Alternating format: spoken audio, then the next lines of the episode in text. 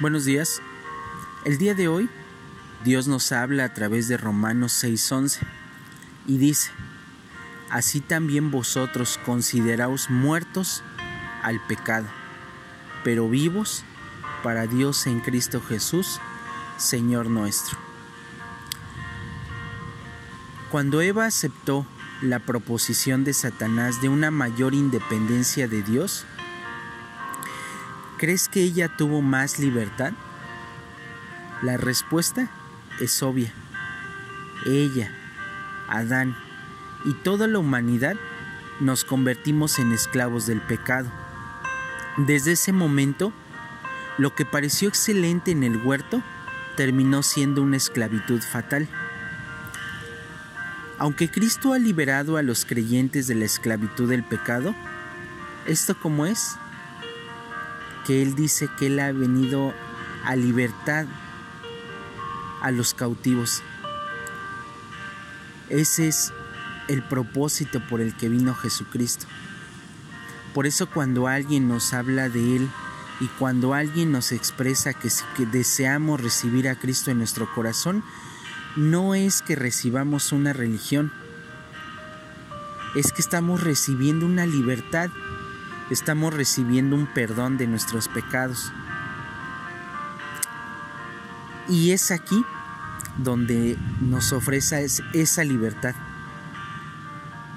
Y muchas veces, al igual que Eva, anhelamos tener la libertad de hacer lo que queremos. Pero tenemos que saber que cada vez que cedemos a los deseos pecaminosos, nos comportamos como esclavos en vez de vivir como hijos libres de Dios. Esto sucede cuando tomas la decisión de aceptar a Cristo en tu corazón. El Señor nos ha concedido su Espíritu Santo. Si nos rendimos a su dirección, Él nos da el poder para decirle no al pecado. Las consecuencias de volver a nuestros viejos caminos son devastadoras nos hundiremos más en la esclavitud del pecado, perderemos la paz y el gozo de la comunión con Cristo, entristeceremos al Espíritu Santo y nos encontraremos bajo la mano correctiva de Dios. En realidad, podemos convertirnos en un obstáculo para servir a Dios. Siempre que caes en la hipocresía de vivir como lo hace el mundo, arruinarás tu testimonio tus amigos, familiares y compañeros de trabajo, sin duda alguna, nos están observando. Y si no ven ninguna diferencia entre lo que nosotros vivimos y lo que ellos viven, ¿por qué desearían tener entonces al Salvador que nosotros tenemos? Muchas veces, por eso es que las personas dicen, esas personas que creen en Dios, esos que se dicen ser cristianos porque conocen de Cristo, de Jesús y lo siguen, por eso muchas veces hemos escuchado a gente que dice, no, ahí son muy hipócritas, ahí son unos doble cara, y pueden expresar tantas cosas tan feas. Pero es aquí donde mm, tenemos que tener algo bien claro que la mayoría de nosotros muchas veces nos presentan una religión y no es una religión lo que, lo que, lo que debemos nosotros de vivir. Lo que nosotros debemos de vivir es exactamente la libertad que Cristo nos ofrece. Y es aquí donde muchas veces eh, Satanás interviene y nos dice que las prohibiciones de Dios que nos pone nos están privando de algo bueno. Y es aquí donde nosotros caemos en lo que le sucedió a Eva. Y la libertad que has de hacer lo que queremos es esclavitud al ego y al pecado. Y solo cuando vivimos dentro de los límites de Dios podemos experimentar una verdadera libertad y podremos experimentar y decir que realmente esto no es una religión, sino que realmente podemos vivir en libertad y de una manera en la que a la vez conservaremos nuestro testimonio, a la vez seremos congruentes. Muchas veces en algún momento yo me puse a pensar, yo no voy a esa iglesia, yo no voy ahí porque ahí son los mismos, hacen cosas que no, o, o, casualmente te encuentras a alguien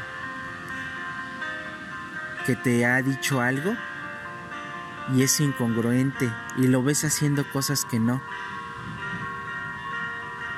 Pero es aquí donde nosotros tenemos que tener bien claro que esas personas no vinieron por nosotros, ellos no nos están dando la libertad. Quien nos da la libertad es Cristo Jesús.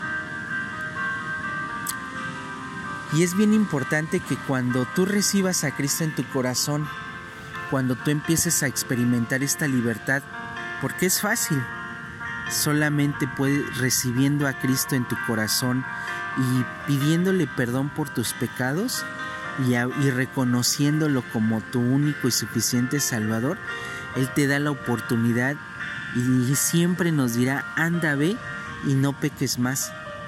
Con eso tan sencillo, podemos obtener nuestra libertad, pero es importante que sepamos ahora cómo decidimos vivir esa libertad. Algo que es importante que sepas cuando a veces te esfuerzas en la palabra y por alguna otra razón a veces uno vuelve a ceder en el pecado, exactamente a veces es algo muy complicado de salir adelante. Es a veces ahí donde muchas muchas personas yo creo que pasamos ese obstáculo donde a veces no te quisiera ya ni levantar ni hablar de la palabra de Dios. Pero estamos siendo ese obstáculo para que alguien más conozca de Él. Recuerdo que en más de una ocasión pues no es grato, pero sí manché mi reputación en muchos aspectos.